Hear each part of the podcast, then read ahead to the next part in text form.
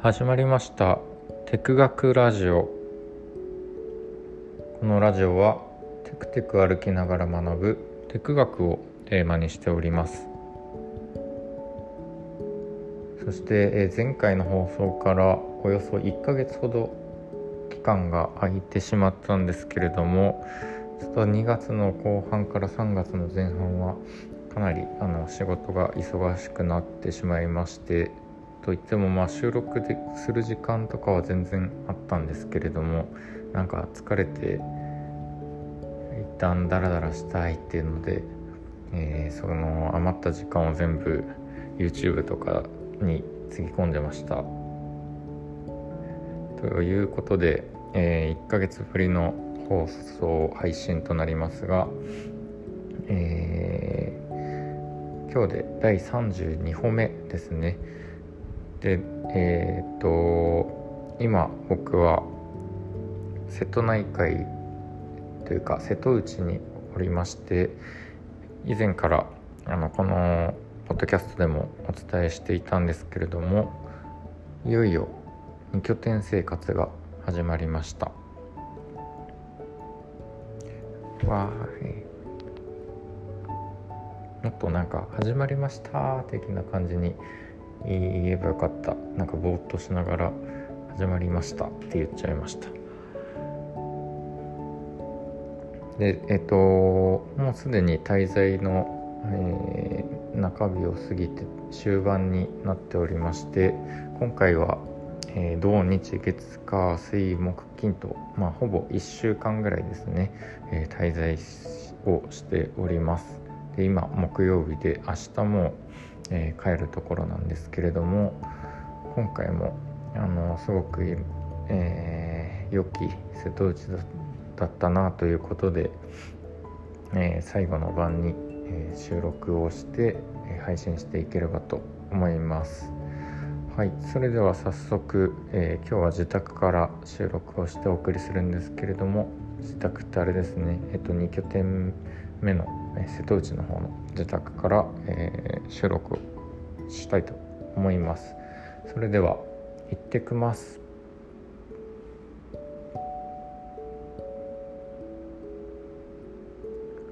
はいえー、っと今日は主にその実際に住んでみて住民住人として、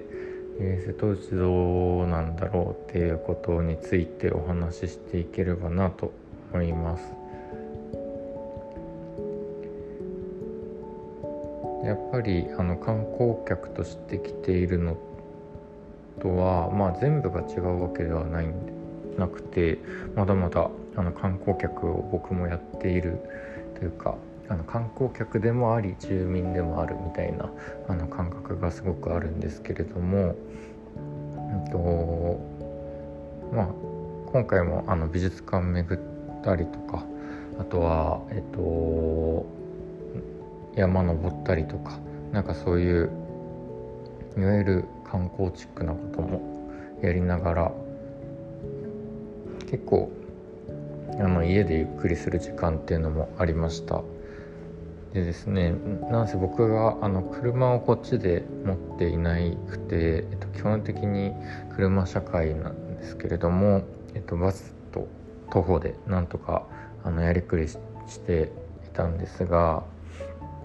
最終のバスが18時半ぐらいに、えー、出発してしまうのでなかなかそこから身動きが取れないっていうことになります。なので夕飯早めに済ますとくとかあとはあの近くにいる知り合いの友達にあのどっか連れてってもらうとかなんかそういうことで毎晩のご飯をどうにかこうにかしていたり、まあ、あとは、えーと、お気に入りのあのフロート泊まれるデニム屋さんに行ってご飯食べたりという感じでした。なので夜はそれがご飯食べ終わってから、家に戻って家で特にすることがなくしばらくですね。あのーまあ暇だなと思ってて夜は結構時間がありましたと。でもともとこっちになんか予定詰め込むためっていうよりかはゆっくりあの滞在する何もしないためにあの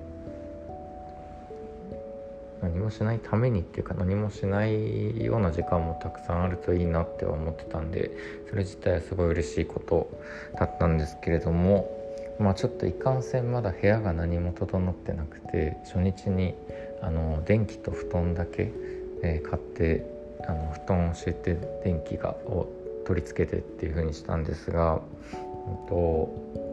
なので最低限のものしかなくて、まあ、もちろんあのお風呂のセットとかっていうのは買って、まあ、とりあえず生活だけできるようにすればいいかと思ってやってたのでなので基本、えー、床で生活するかを、まあ、布団の上に座って生活するかっていう感じで、えー、ゆっくりするっていうような、うん、ゆっくりする中でもなんかそんななんだろうこうゆったりとした時間を作る生み出すような部屋に慣れてなかったっていうので家いても序盤はなんかちょっと落ち着かない感じがしました。で今はそんなことなくてですねあのー、昨日、えー、ロッキングチェアであの何ですかねゆりかごゆゆり椅子ゆりかご椅子あの前後に傾いてグワングワンって前後に揺れる椅子あると思うんですけれどもあれを、えー、アンティークショップで購入したのでそれに座りながらあのゆっくり本読んだりと海見たりっていうのでようやくなんか何もしない時間ぼーっとする時間とかっていうのを取れるようになってきました。それがまた次の滞在になって少しあのなんですかね自宅家があの家に最低限のあのサイドサイドテーブルとか本棚とかあとは植物とかそういったものが置かれるようになってくるともっとあのゆっくり、えー、過ごせるんじゃないかなと思っています。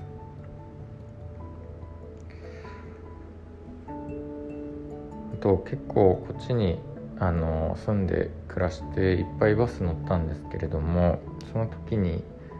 あこれは東京にない文化だなというか自分の習慣だなって思ったのが、えっと、僕は家を出る時は必ずバスの左側の席に座ってで帰ってくる時は右側の席に座るんですけれども、えー、これなぜだか分かりますか？それは、えっと、大体バスがあの海岸線をこう通っていくバスなので、えっと、出てく時左側に座るとあの海が見えて逆に帰る時は右側に座るとあの海が見えるので、えーとまあ、どっかに出かけた時に必ずその Google マップで、えっと、どっちが海なのかっていうのを確認してあの座ってるっていうことになんかその時はそんなに確認して座ろうっていう感じじゃなかったんですけれどもあの気づいたらそうしている自分がいましたなんで、えっと、今回のこの配信のタイトルは「えっと、行ってきます」は右側で、えー、ただいまは左側でみたいなタイトルにしようかなと思ってます。あとは何ですかね。暮らしてみて。あとはですねえっとこれは個人のフェイスブックとかにも書いたんですけれどもあのこっち来てからいろいろリトリート企画っていうものをやってみたいなと思っておりリトリートって耳なじみない方もいらっしゃるかと思うんですけれどもえっとなんだろうな、まあ、いわゆるその属性を離れてちょっと自分内自分と向き合って内省するっていうような活動の総称みたいなんですけれども、うんと、なんだろうな。すごく主観に的にというか主観的に没入してこうフローな状態になったりとかあとは逆にすごい一歩引いてあの自分をとか、えー、周囲を見ることで、えっとメまあ、メタな視点を持ちながらあの自分自身について考えてみるとかなんかそういった体験なのかなということでうんとそうっすね。でそのリトリート企画、まあ、1個やってみたいのがもともとあってこのラジオでもなんかいつかお話しした気がするんですけれどもえっとなんか人間の時間感覚を解体するっていう試みになっていて、まあ、僕らはあの時間っていうものをすごく客観的に存在しているものだとあのついついなんだろう時計の1秒こう刻むのを見ると、えー、誰にとっても1秒は1秒だと思いがちなんですが実はあの動物種類によって生物の種類によって、えっと、流れてる時間って違うんだっていう話がありできっと多分あの生物の種族間での違いだけじゃなくてあの人と人の間でも時間の感じ方って違かったりするんじゃないかなというふうに思っております。でまあそういったあの時間は絶対的なものだから、えっと、揺らぎないものっていう感覚を一回あの脱却して、えー、なんか時間ってすごく曖昧で揺らぐものなんだっていうような、えー、ことを認識するできるように、えっと、なんか動物園に行って動物の心臓にの、えっと、脈拍に合わせてメトロノームを流すことによってその動物の心臓を感じてみるっていうような、え、体験を動物を生きる展っていう、え、肩書きにして、え、ちょっとやってみようかなということで今回、えー、滞在中にちょっと一回やってみました。で例えばあの象の心臓とかは、えー、3秒に1回1分間で20回になるんですけれどもあのネズミの心臓っていうのは、えー、0.1秒に1回なので1分間で600回。象は1分間200あ20回。でネズミが20日ネズミっていうネズミが600回なのでもうこれ全然違うわけですよね。1分間になる心臓の回数が。で人間はあの大体まあ60とか70とかそこら辺って言われてるんですけれども、えー、まあそれだけ違うので、えっと、例えば象の、えっと、心臓を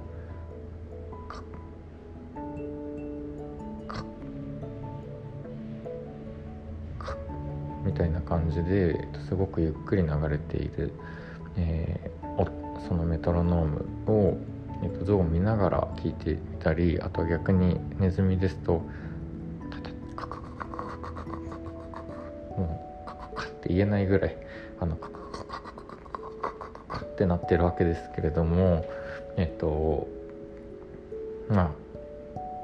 ああこんな早く心臓鳴ってるんだとかっていうのを感じながらあの見るとまたちょっと違う風な見え方が、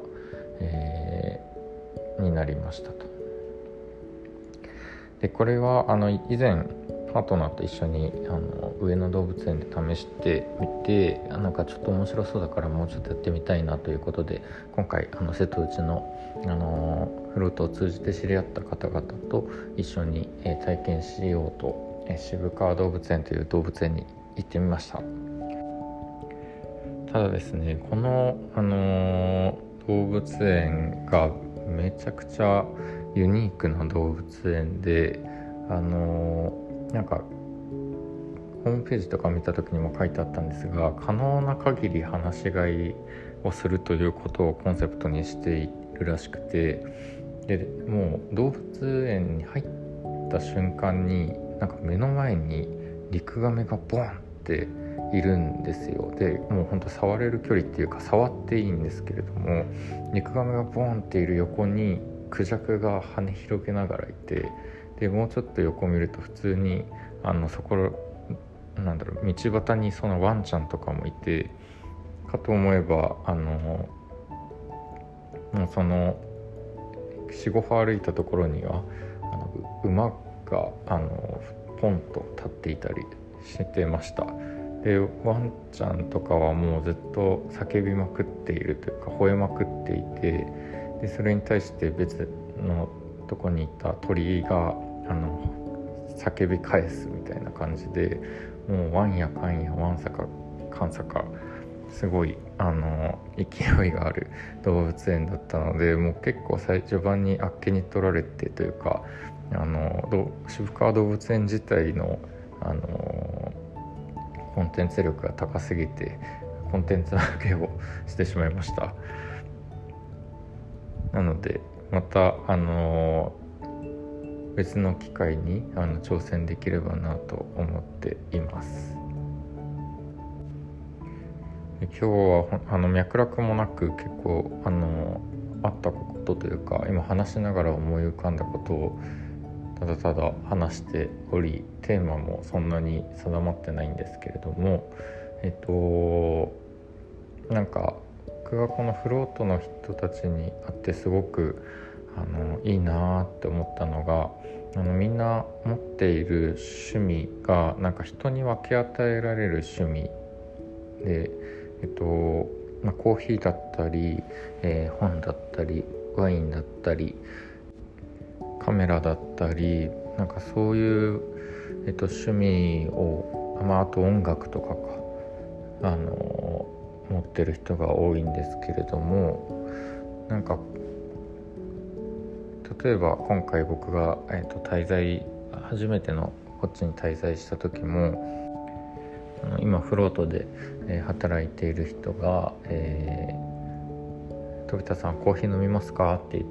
ていただいて「あ飲みたいです」って言ったら「あの僕の豆なんですけど大丈夫ですか?」みたいな「僕の持ってる豆なんですけど」って言って「あはい全然」って言ってあのコーヒーをあの入れてくれたんですねでなんかそういうのすごいいいなって思ってあの何ですかね自分のこう趣味をで人をに何か分けられたり、えっと、共有してなんかどうぞって渡せるのっていいなって思いました。ね、コーヒーだったらあの豆と器具を持ってて、えっと、こう人にコーヒーを入れることでそれ分け与えたりとかあとはまあ、音楽とかも、えー、どこかいる時にあのこの音楽がおすすめとかっていうのを教えてくれたりとかあと本とかもなんか選書をしてあのこれが似合いそうってとかこれがあの好きなんじゃないかなって言って渡したりとか、えーまあ、そういった形でなんかあのカメラとかだったら、えー、旅行中の様子とか滞在中の様子をこう写真を撮って、えっと、それを渡したりとか。そういう自分なんか自分だけで楽しむ趣味ってわけでもなくてただなんかあの何ですかね最初から共有しようと思ってやってるわけではないと思うんですけれども、うん、すごくみんな好きなものが自然と共有できるものになんじゃないかなっていうふうに思いました。もしかしたらなんか逆に本当はどんな趣味でも人と共有できるのかもしれなくてその共有しやすい趣味を持ってるっていうよりかは、えっと、趣味を共有することが定着しているみたいなことなんですかね。わからないけど。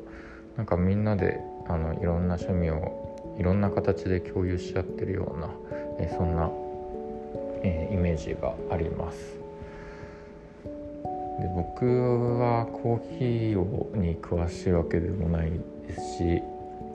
とワインもあの飲むんですけれどもそんな特段詳しいわけでもないですし、まあ、写真もスマホで写真を撮ってきたし音楽も好きな音楽あるんですけれども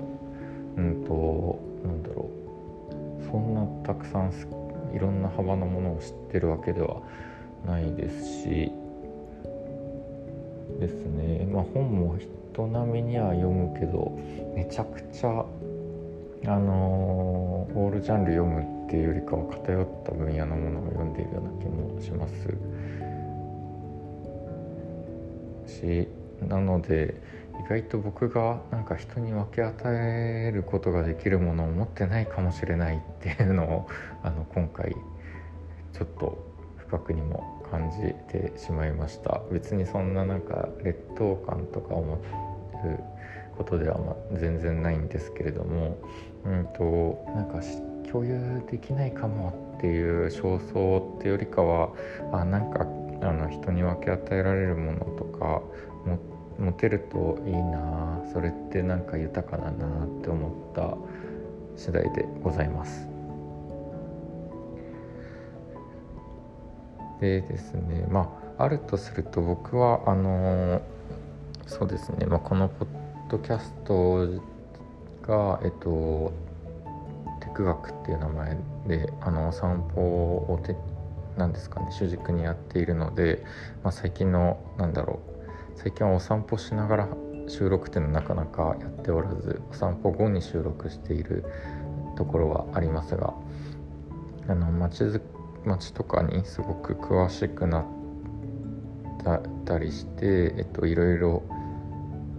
こう共有するみたいなところは実はここってこんなことがあるんですよとかなんかそういうことはもしかしたら僕にもできることなのかもしれない。お散歩を人に分け与えられるようになったらそれはすごく良いかもしれないですね。確かに。それで言うとなんかちょっと話飛ぶんですが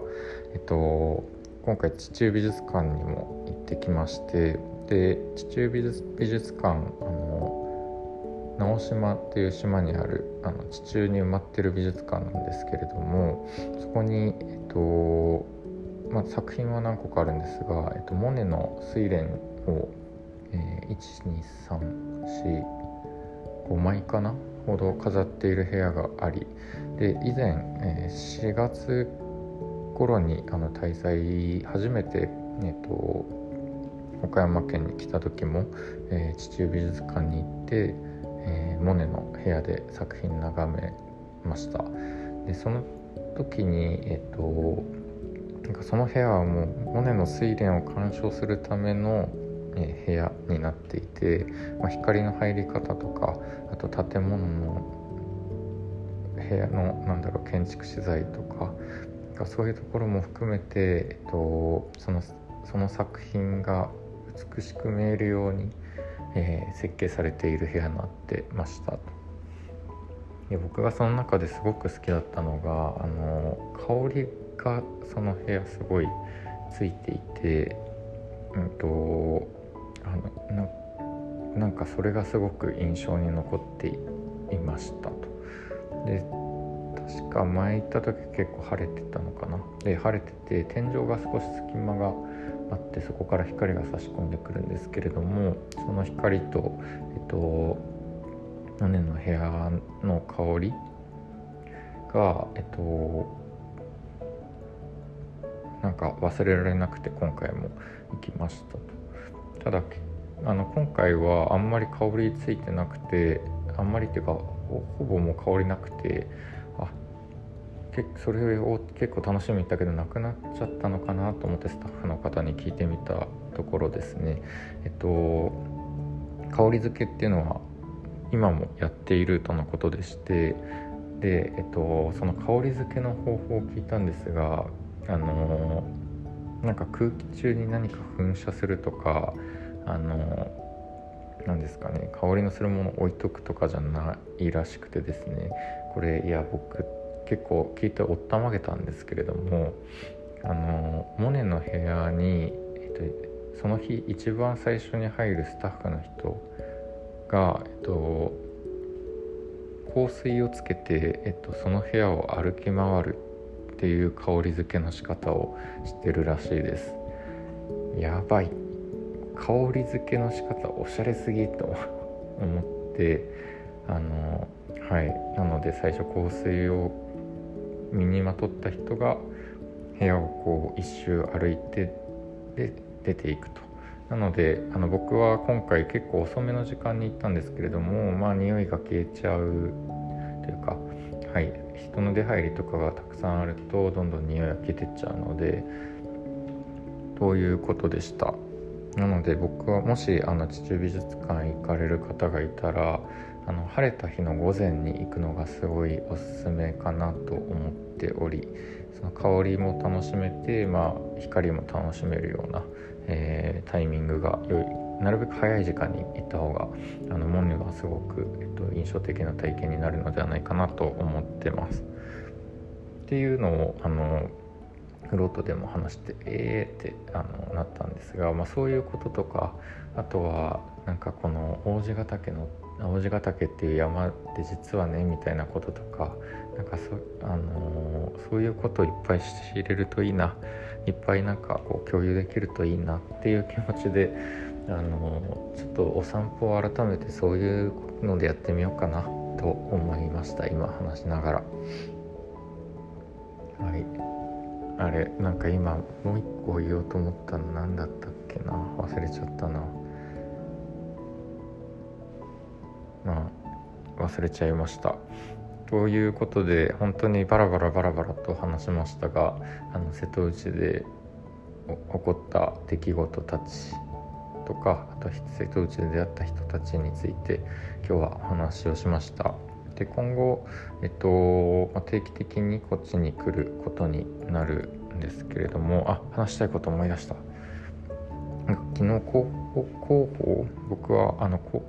広報という、えっと、役割の今